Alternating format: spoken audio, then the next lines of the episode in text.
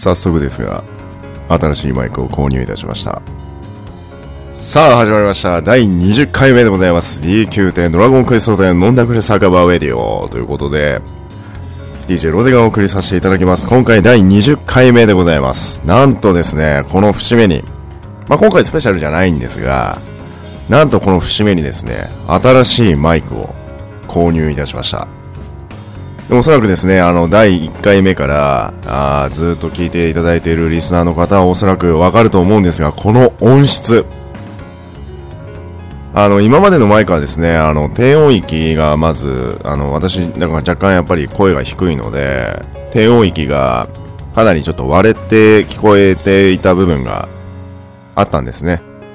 まあ個人的にちょっとあの危惧してたところもあるんですが、まあ今回ちょっといい節目ということで、まあ20回も続いたので、まあ新しくマイクをちょっと新調しようかなと、1万円かからないぐらいのマイクを買ってね、まあこんなもんでいいだろうなと。内心自分で思って買ったんですが、まあ、いかついもので、まあ、おそらくあの、ブログに写真の方も載せておきますけれども、まあね、このクオリティと言いますか、まあちょっといろいろ試してみたんですけどね、もう自分があの普通に喋ってる声と何らあ変わりのない感じで、しかもノイズが全く入らない状態。すごいですね。これ、ちょっと まあ逆になんかいろんなあの細かい音声を拾いすぎるんではないかなとちょっと危惧してるんですけれども、まああまり実は試してないので、まあそこら辺はね、おいおいまた調整していこうかなと思いますけれども、まあ新しいマイクで、えー今回第20回目ということで、いい節目を迎えられそうだなという感じで、えー始めさせていただきたいなと思いますけれどもね。まあいつもの冒頭トークなんですが、ドラゴンクエスト3ですね。えーファミコン版、まあおそらく27年ぐらい前ですかね。うーん、そのぐらいかな。の時にね、発売されて、まあ、社会現象になりましたけれども、まあ、たまたまですね、その、インターネットで、えー BGM を聞く機会がありました。やっぱり懐かしいですね。あのーなんと言うんですか、ファミコン特有のあの単音？まあ、単音をちょっと重層化して、こう、繰り広げられるメドリーが、あ、メロディーがね、なんかもう、すごく懐かしさを感じる BGM で、まあ個人的にあの3だとやっぱりバトルとですね、レーベの村の音楽がすごく好き。なんですけれども、やっぱりこうレーベの村の音楽なんてね、あー村に着いた、うわ、このほっこり感、えっすわー、みたいなね。そういうのがやっぱりこうたまらなく好きだったんですけれども、うーん、やっぱりあの単音とそしてドット、画面のね、えードット絵っていうのはやっぱり懐かしさを感じるとともにね、なんか、ああ、いいなという、あの頃夢中になって楽しんだなというのをちょっと思い返した次第でございます。まあ皆さんもね、おそらくそういった思い出のゲーム、それぞれあると思うんですが、まあちょっとそういうね、こう、ふと、そういった音楽を聴くとね、こう思い出がフラッシュバックする、まあそういった意味ではすごくいいゲームに出会えたなというのが、あーこの前ちょっと思った次第なんですけれども、まあでもやっぱり BGM はね、ええそして伝説へ。うん、もうこれ以外ないかなと。思うんですがね。まあそんな皆さんの思い出のね、あのドラゴンクエストに限らず、ゲームの BGM なんかもね、エニマンクエスチョンじゃないですが、まあちょっとね、募集してみたいなと思いますけれどもね。まあそんなこんなの、ドラゴンクエスト3の話なんですが、10、アストルティアの世界では私今、あー鋭意、未だに検金策を、えー続けております。もうね、金策を続ける必要性はあまりないんですが、まあ、と言い言いましても、まあ、金策をせずとももう困らないぐらいの総資産があるので、個人的にはあまりもう金策をする必要がないのかなと思うんですが、まあ、最近と言いますか、そろそろあの、コロシアムのグランプリですね、えーが始まるので、まあ、それに向けての錬金を開始してもいいかななんて思いながらもね、やっぱりそうなかなかこうかなり、ああいうのって結構あの属性の体制とかね、こう若干ギャンブル性があるので、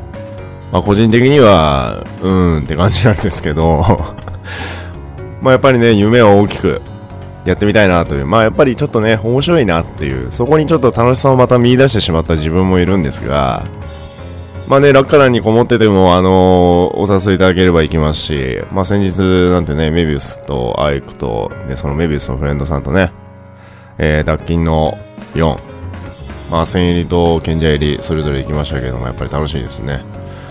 まあまたまた機会があれば、ぜひともお誘いいただければなと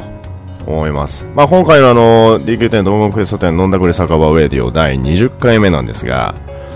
まあ、ちょっとしたイベントの告知もさせていただきたいと思いますのでね、冒頭の方はこれぐらいにして、始めさせていただきたいなと思います。よろしくお願いします。さあ、第20回目、DQ10 ドラゴンクエスト店飲んだくれ酒場ウェディオということで、DJ ロゼがお送りさせていただきます。第20回目のブライチェックコーナーということで、えー、っとですね、お届けしたいんですが、あ軒並みですね、若干、素材の値段が高騰しております。ちょっと調べてて、まあ、実は前からちょっと気になってるのが2つほどあったんですが、もうそれがですね、ちょっとかなりの跳ね上がりを見せてますんでね、ちょっとここでチェックしていきたいなと思いますが、まあ、まずはキラキラのね、えー、天竜層こちらが12,800ゴールド。上がりました。約2000ゴールドほど上がりました。前回調査が。ですね。そして、え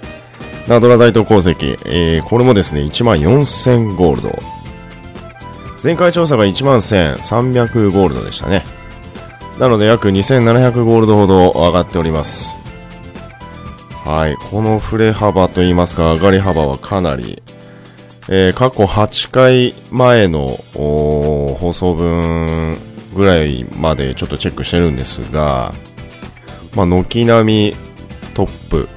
の値段ということで、えー、推移しております。1万4000。えー、そして人魚の涙、これが6、え、失礼しました。26,690ゴールド。前回調査に比べると約3000ゴールド上がっております。全部上がってますね。そして世界中の雫8567ゴールド。えー、まあこれはおそらくあの邪神更新されました。あ今回のあ、失礼しました。今回のブラッシュコーナーなんですが、あ調査日1月の26日の調査となっております。昼の値段ですね。まあですので、邪神が更新されてまあ1日ぐらいなんですが、まあ、4あ失礼しました三国がですね戦士のみの邪神となっておりますので、まあ、世界中の方も若干値上がりする流れなのかなという感じで推移はしてますけれども、まあ、予想はしてますけれども、まあちょっとね、どうなるかわからない感じですけれども、まあまあまあ。まあエルフの飲み薬もね、17,900ゴールド。これはね、あの、バトルルネッサンスの報酬にも入ってたような気がしますので、まあおそらく、あ、失礼しました。釣りですね。マグロ、マグログランプリの報酬に入ってるので、まあおそらくここら辺で若干値が下がったのかなと。前回調査は19,900ゴールドです。そして、そして、そして、汗と涙の結晶、4620ゴールド。高い。高いです。ねえ、こうびっくり。まあ、あの決勝金策をね、あの一時期ものすごくやってた時期があるんですけれども、まあ、いざ美味しいかと言われると、まあ、その決勝抽出する、まあ、俗に言われるライン工として作られる決勝装備なんですが、こちらの方もね、軒並み若干値上がりしますので、まあ、プラス利益幅としては、うーんという感じなんですけれども、まあまあ、それでも、かなり美味しい金策の一つではないかなという感じでございます。まあね、決勝の値段が上がった理由はね、いろいろと危惧されておりますけれども、まあまあ、それでもね、金策としては全然まだ、うーん、やる上ではいいのかなと思う次第でございます。えー、そして、龍河石なんですが、3380ゴールド。これはまとめ10個売りの値段です。あ、そして先ほどの汗と涙の結晶なんですが、こちらに関しては99個売りの1つ当たりの値段となっております。はい。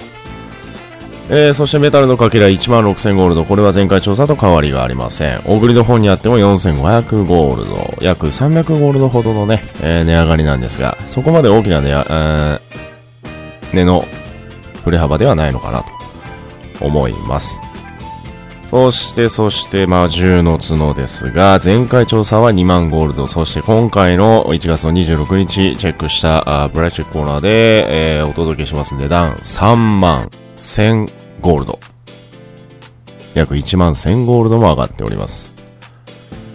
もうね、あのー、魔獣の角に関しては、えー、っとですね、1、2、3、4、5、6回目、6回前の調査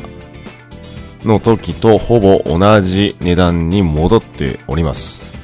要は上がっております。はい。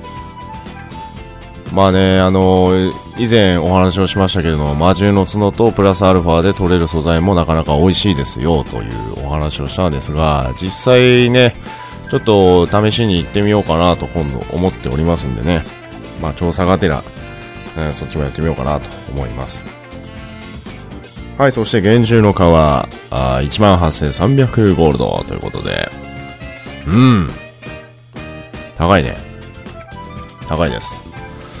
まあ、この厳重の皮に関してはね、こうかなり上下があるので、これが、なんといい、なんと言っていいのか、ちょっとわからない、あの、美味しいのか、美味しくないのかって言われると、やっぱ魔獣の角がね、レアドロの素材としてはかなり一強なのかなと思うんで、あれなんですけど、まあ人魚の涙もそうなんですけどもね。うん、そしてナイトメアリーフに関しては19,500ゴールドということで、えー、それぞれのブラッチェックコーナーの素材の値段でございました。うん。汗と涙の結晶がね、こう、錬金すると言いますか、まあ、職人税の人たちにとってはちょっと若干危惧すべき、いい値段なのかなと思いながらも、まあ、実際のところどうなのかなという感じですけどもね。うーん、まあ、何かしらのね、運営さんが手段を講じるかと言われるとちょっと、うーんと思いますけどもね、さすがに5000ゴールドを超え出すと、ちょっと若干危機感を感じますけれども、うん、まあその値段にね、近づきつつあるんで、まあね、なんとか、まあ、結晶が取れやすくなる、もしくは、それに準ずるね、何かの措置を講じていただければなと思う次第でございます。以上、ブラッシュコーナーでございました。はい、若干駆け足ではないんですが、冒頭のトーク、そしてブラッシュコーナー終了しまして、えー、毎度おなじみアストルティア通信チェックということで、えー、皆様にね、アストルティアの中の事情をいろいろとお話をさせていただくというような感じのコーナーでございますけれども、えー、っと、駆け足で話してるわけではないんですが、若干駆け足でいきます。はい、1月の30日月曜日21時から DQ10TV、えー、初心者大使がね、えー、マグログランプリやバトルルネッサンスに挑みますということで、まあ、終了時間は未定でございます。出演者の方もね、実はあのー、リッキーと、えー、そして、えー、ヨースピは参加しないというような感じになっております。まあ、ヨースピさんはね、どちらかというとあのー、今、ニーヤの方が忙しいみたいなんでね、まあ、ツイッターを見る限りですけど、まあそっちの方おそらくメインで、まあ世界各国飛び回るんではないかなと思うんですが、あ月曜日の9時からということで、ぜひ、えー、気になる方はチェックしてみてください。斎藤 V さん出るんでね。その斎藤 V さんを前面に押すのはどうなのっていう感じで、あ、安西先生出ます。はい。安西先生出ます。はい。安西先生出ますんでチェックしてみてください。安西先生だけする。まあまあまあまあまあ、はい。はい、次 バトルルネッサンスということでね、まあこれに関しては後ほどお話をさせていただきたいなと思います。飛ばします。はい、次。えー、第5回アストロティアクイーン総選挙ということで開催されます。まあこれはですね、あのー、おそらく、まあ、メディオでもお話をした、まあ、アストルティアクイーン総選挙の代表選会と、アストルティアナイトですね、の総選挙の第予選会でそれぞれお話をした、あ各部門に分かれたあトップ10のあキャラクターがあ投票を待っていると。こういうような状態でございます。まあ今回もね、えー、毎度おなじみのミローレ君が出てきますんで、えー、そのキャラに話してクイーン候補を選択すると。こういうような形らしいです。まあただし、今回はクイーン候補にえー、まあいっぱいいますけれども、投票はどうやら無制限らしいです。らしいです。まあ、ただ要は花束を渡すようなシステムになってるそうなんですが、クイーン候補に1日1つまで送ることができ、最大で3名のクイーン候補に花束を送れますという風に書いてますんでね。うーん。まあ、花束に関してはね。で、選択したクイーン。要は花束渡したクイーンに、その、要はマープルシュガーというものがあるそうなんですが、あこちらをね、何票でも投票することができると。要は3人選んだらその子らにガンガン投票できますよと。捧げたい愛情の分だけ投票しちゃいましょうっていうね。まあ別にあの あのー、なんて言いますか、あの、ディスるわけでもなんでもないですけど あのー、AB システムはい、ここ 若干 P 音入るかもしんないですけど P 音入りますね。あの、別にあの、ディスってるわけでもなんでもないんですけど、まあまあ、なんかそういうシステムに、まあ、準じている感じなのでしょうかね。詳細は、あの、控えさせていただきますけれども はい。まあそんな感じのシステムで、えー、投票が開始されるということです。えー、投票期間にあっては1月の31日火曜日の12時から、あ2月の9日の木曜日と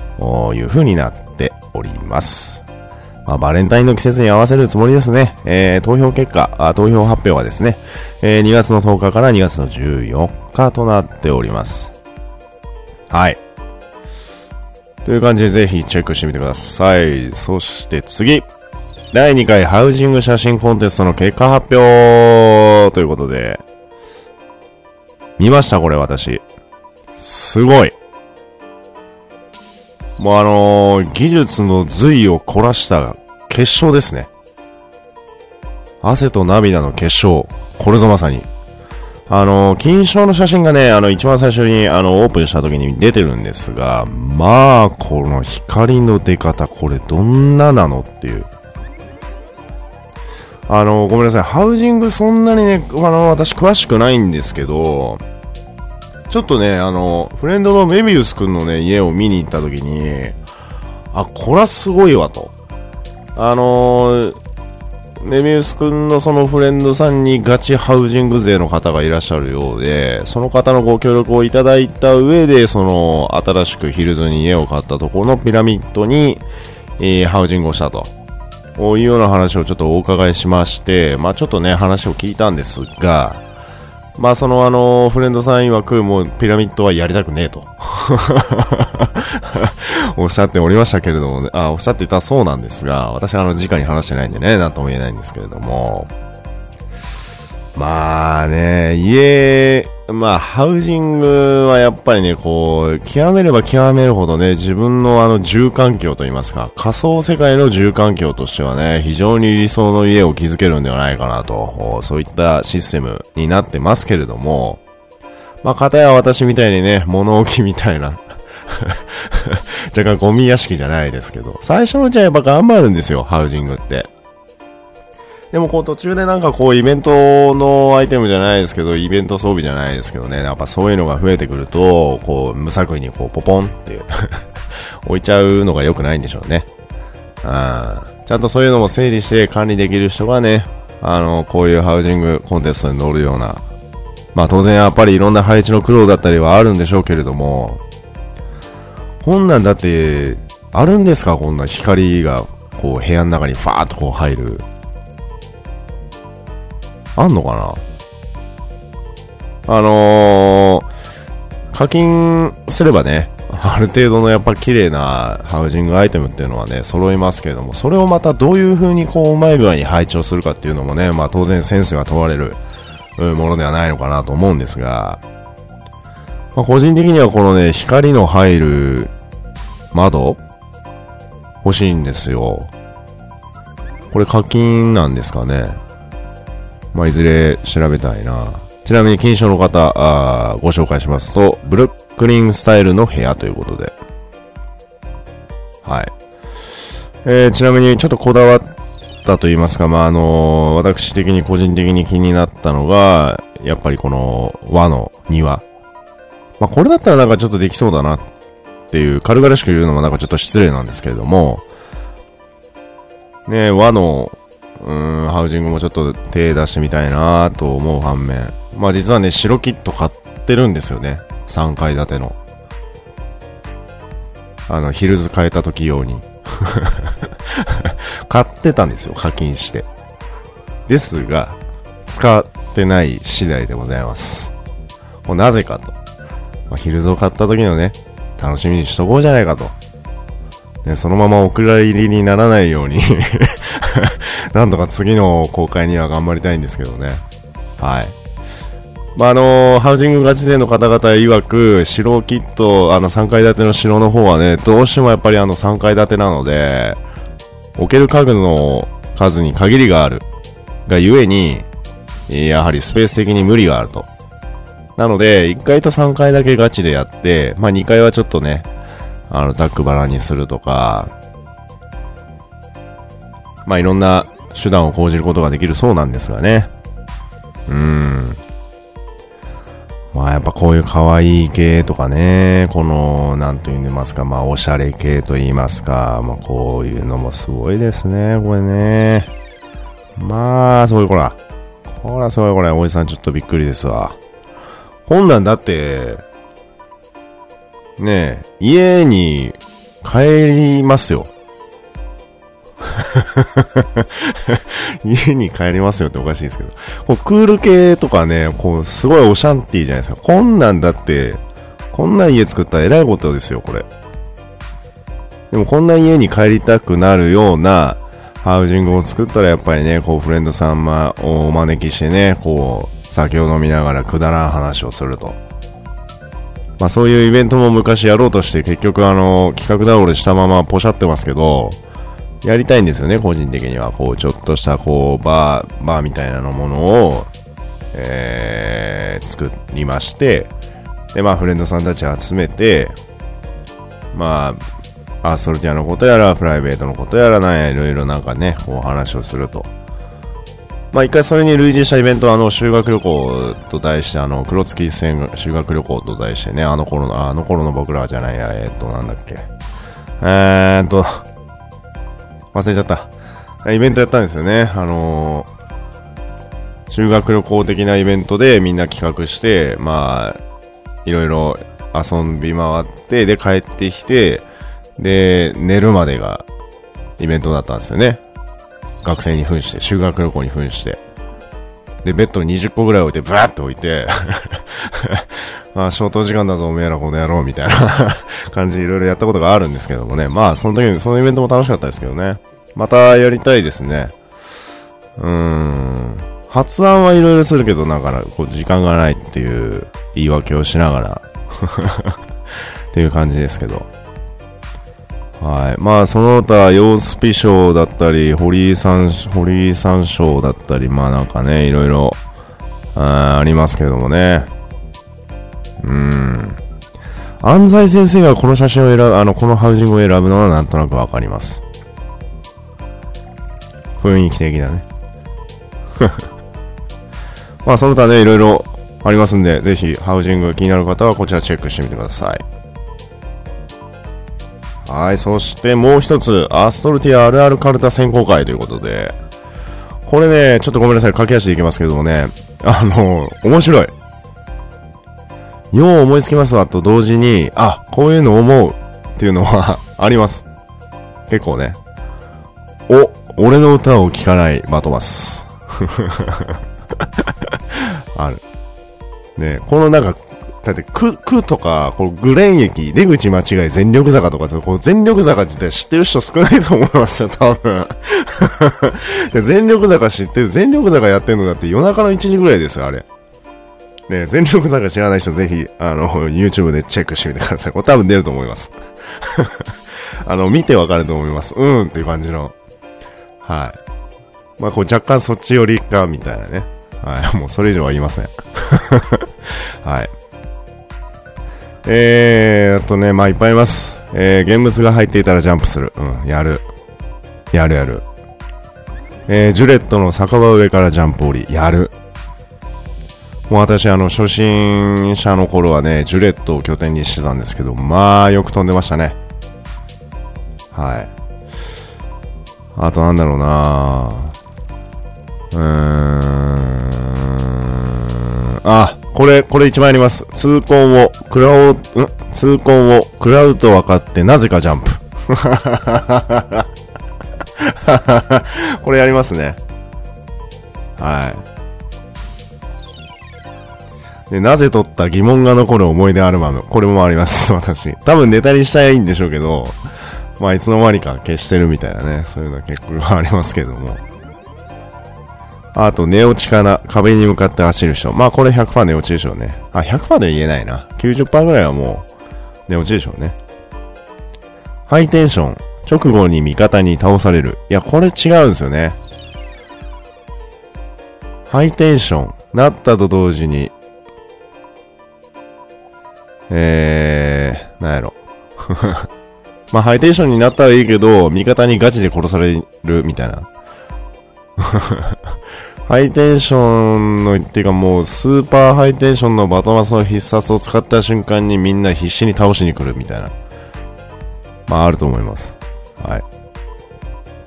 まあ、それ以外にもね、いろいろありますけれども、あと、未領時の会心は5割増し。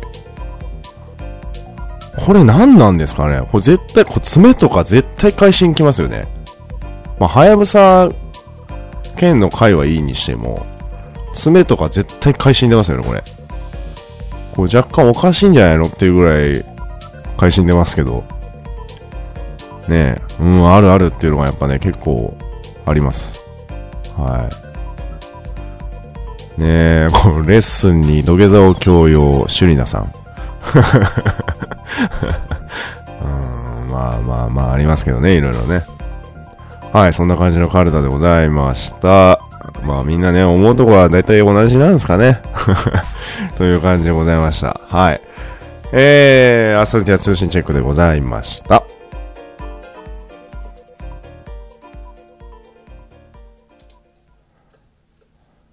さあ、というわけで、冒頭のトークから、ブラッシュコーナー、そしてアストルティア通信チェック、えー、を経て、えー、今回のメイントークではないんですが、開催告知ということで、グラブ the biggest マグロということで、やってきました。あイベントでございます。まあね、前回のあのー、ウェディオでもちょっとお話をしましたけれども、あれはあくまで草案でしたけれどもね、今回はちゃんと記事に、えー、載せております。はい、えー、第1回も第2回もないんですが、グラップザビゲストをマグロということで、マグロご期待くださいはい、ということですね。えー、毎度おなじみの、毎度お察し DJ ロゼ君がね、こう、うん、いろいろとなんかわけわかんない歌を歌ってる、イベント告知の記事から始まっておりますけれどもね、えー、今回はね、ちょっとあの、日頃お世話になっているフレンドさんもお呼びしてのイベントとさせていただきたいなと思いますけれども、開催日時が1月の28日の土曜日22時から集合場所はサーバー40。40、40でございます。えー、レーン村のうちにね、あの C の5のポイントに LPC の座った小さい子供のウェディの CE という子供がいますんで、そこの周辺をかごめかごめということで、えー、別に囲まなくてもいいですけどね。そこら辺近辺を集合場所にしようかなと思っております。はい。何やんのって言ったらもう、マグロ。以上。はい。マグロを釣れと。もうそれだけ。ただそれだけなんですが、えー、イベントの内容としてはですね、ダイスによる3人ワンパーティー分けのチーム戦を行います。で、えー、制限時間は30分1セットで2回行って、えー、一番大きな旬のマグロを釣ったチームが優勝と。ウェイラーということですね。えー、事前の持ち物なんですが、旬の釣り竿と旬のルアーを持って、えー、集合としてください。えー、釣りレベルは不問、装備も不問、参加人数も不問でございます。まあ、イベントの趣旨としましては、まあ、イベントのランキングに乗っちゃうぐらいでかい旬のマグロを、このイベントから発出してやろうじゃねえか、おめえら、みたいなね、えー、海の男たちを、みたいなね、えー、そしてそんなこと言ったら女の子どうすんのってこの前言われたんですけど、知らんわということですね。まあ別にあの、あのどうでもいいわってあれじゃないんですけども、まあ、何にしましょうかね。甘さんはい。というわけですね。えー、最近非常に盛り上がりを見せてるマグログランプリですけれども、まあ、ちなみになんですが、えー、現在の、おマグログランプリのナンバーワンビッグスサイズなんですけれども、えー、っとですね、1588.1センチメートル。が1月26日の段階の第1位となっております。まあちなみにですが、200位以内にもし入るんであれば、1500センチ級のマグロもしくは4、ん？1400後半のマグロを釣らなければ、おそらくランクインすることは叶わないと。いうような感じですけどもね、これだけみんな釣っててね、1400台が200人でしょ？出るかな？ぁまあちょっとね、あの内心、まあいけんだろうって思ってた時期が私にもありました。10分間だけ。うん。まあ釣れない。ねおそらくあの、いっぱい釣ってね、あの ひたすら釣ってる人はもうお分かりかと思うんですけども、本当に出ないですね。まあ、若干やっぱり運もあるんでしょうけども、その運をつかみ取れということでね、そんな感じでやっていきたいなと思います。まあ、ただね、あのー、気楽に、えー、参加しつつもみんなでね、くだらない話をしながら、あやっていきたいなと思っているイベントですので、基本的には、あまあ、白茶でお話ししていただければなと思う次第でございます。前半30分、休憩15分、後半30分という形で釣りを行いまして、えー、前半後半でね、えー、それぞれ各チームで一番大きなサイズを釣った人のサイズを、チームの代表のが私に、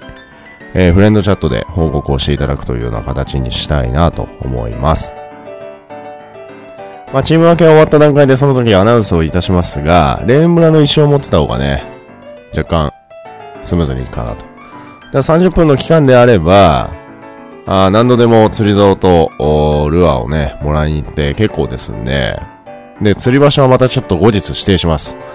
ま、おそらく人数次第なんですが、仕事でずっと話してるとね、おそらく周りから苦情が来る可能性もなきにしもあらずなので、釣りプレイヤーができれば少ないところでちょっとイベントやりたいなという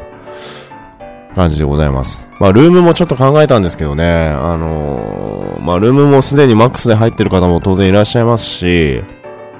まあなんせルームは20人までしかね、入れないので、まあその手が使えるかどうかっていうのはちょっとわかりませんが、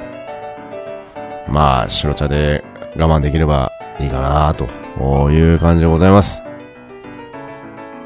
えー、そしてですね、参加人数の上限は今回ありませんので、フレンドさん、チームメンバー、その他関係ない方、もうそこら辺の人でもいいね。ああ、釣り、ああ、釣り行くよなんつって。ああ、そこら兄ちゃんいいよ、ちょちょちょちょちょちょとかって、おそうそう、釣り竿持ってんじゃん、マグロ行くの、マグロ、マグロ。ああ、いいね、マグロじゃった、ちょちょちょちょちょ、行こうよ、行こうよ、とかっていう感じで OK です。はい。フレンドでね、サーバーが違うところで、あの、なんか、レーン近くのあの、コルト地方で釣ってる人いたら、あ、ちょちょちょちょちょちょ、ちょ、待って待って、え、何今釣り、え、マグロ、マグロえ、マグロマグロ何センチあ、え ?1200? いいね、いいね、いいね。1500行こう、1500、1500。ちょっと一緒に行こうよ、みたいな感じで OK なんで、なんや、この楽さ。こんな感じのね、雰囲気でゆるーくやりたいなと。もう飲みながらでも何でも OK です。はい。もうじゃんじゃん誘ってご参加ください。まあ1時間半ぐらいで終わるんでね。うん、のんびりやりたいなと思います。たとえこの腕がもがれようとも、釣らなきゃいけねえこのマグロ。集え、釣りしたし。ということで、えー、グラフツザビゲストマグロのイベント告知でございました。そしてですね、ついでにもう一つ。えー、エリマンクエスチョンタイムではないんですが、あ、ちなみにね、あの、背の一戦今日やろうと思ったんですけど、時間の都合上カットします。はい。えー、先日ですね、ブログをちょっと上げまして、通常のブログ、通常のブログって言ったらまた変ですけど、えーとですね、その名も、天竜の轟きということで、えー、ブログの記事を上げさせていただきました。これ内容はですね、なんとなんと私の大好き、アンテロさんのお話をちょっと上げたんですけどもね。まあこのね、あの、天竜の轟というね、技が、まあ、かっこいいんですね。うん、もう散々ブログでネタにしてますけど めちゃくちゃネタにしてる。パワーゲイザー知らない人いないと思うんですけどね。あ、いるか。パワーゲイザーとかね、なんかいろいろネタにしてますけれども、あのー、ね、これバトルルネッサンスの対象の敵ですけどもね、ちょっと昨日コメントがついてたの今日気づいたんですけど、今日ブログ見ながらね、あ、と思って。えっとね、コメント欄を見る限り、おそらくあの人かなと思いながらも全然知らない人だったら申し訳ないんで、ちょっと何とも言及はしづらいんですが、アンテラさん、アンテロさんと差しで勝負が見たいっすということで、えー、コメントがあったんですけれども、おそらく、無理ですね。超強いよ、ソロとか無理でしょ。しかもなんか一匹ついてきますよね。このアンテロさん。アンテロさんのこの七区の門の方のアンテロさん？だったら、まあ、強、強いぐらいだったらソロでいけんじゃないですかね。多分。そうだ、でもソロ、完全ソロですからね。強いじゃ無理だ。まあ普通だったらいけるんでしょうけど、そんなスパ上げてないし、占いもまだデッキがね、あのー、3悪魔の方揃えてないんで、トリプルエースですね。そっちは揃えてないので、ちょっとどう、どうするみたいな。どうするみたいな。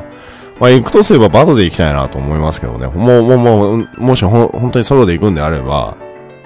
バトで行きたいですけど、それだったらやっぱ装備揃えて、法事も、まあ、ミラブ系を揃えて、とかなんかちょっといろいろね、あの、整えてから行きたいなと思うんですけど、そこまでやる、あれが、あるか、あれが、あれがあれで、あれがあるかという、ね、あれあるか、みたいな感じですけどね。まあまあ、ちょっと頑張っていくか、まあ、ノリでいくか、まあ、このコメントを書いたと思われる人を拉致って二人で行くか、巻き添えにしてやるということで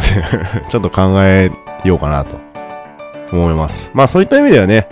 あの、ルネサンスに言及しようとかなと思ったんですけど、これもカットしようかなと思うんですが、まあ、ね、強い時を一人で倒しに行く。もしくは仲間と倒しに行くっていう、まあいいさじ加減じゃないかなと思いますけどもね。ただまあツイッターで、ツイッターでちょっと見ましたけど、もうね、90分かけてスパスタ一人で超強いを倒しに行った方とかね。見ろこれはスーパースターだみたいな感じで書いてましたけど いや、もう見た瞬間、冷えってなりましたけど、まあ、ああいうね、こう、長期にわたる戦いもまあ、いいじゃないですか。熱い戦いもね。うん。ただ私の場合に関してはそれで回線障害が落ちてきたらもうその時点で終了ですね。その1時間ないし90分が水の泡とかすみたいな感じですけれども。まあまあ、機会があれば戦いに行きたいなと思います。はい。というわけで、えーと、グランプスザビーゲストマグロの告知、お届けさせていただきました。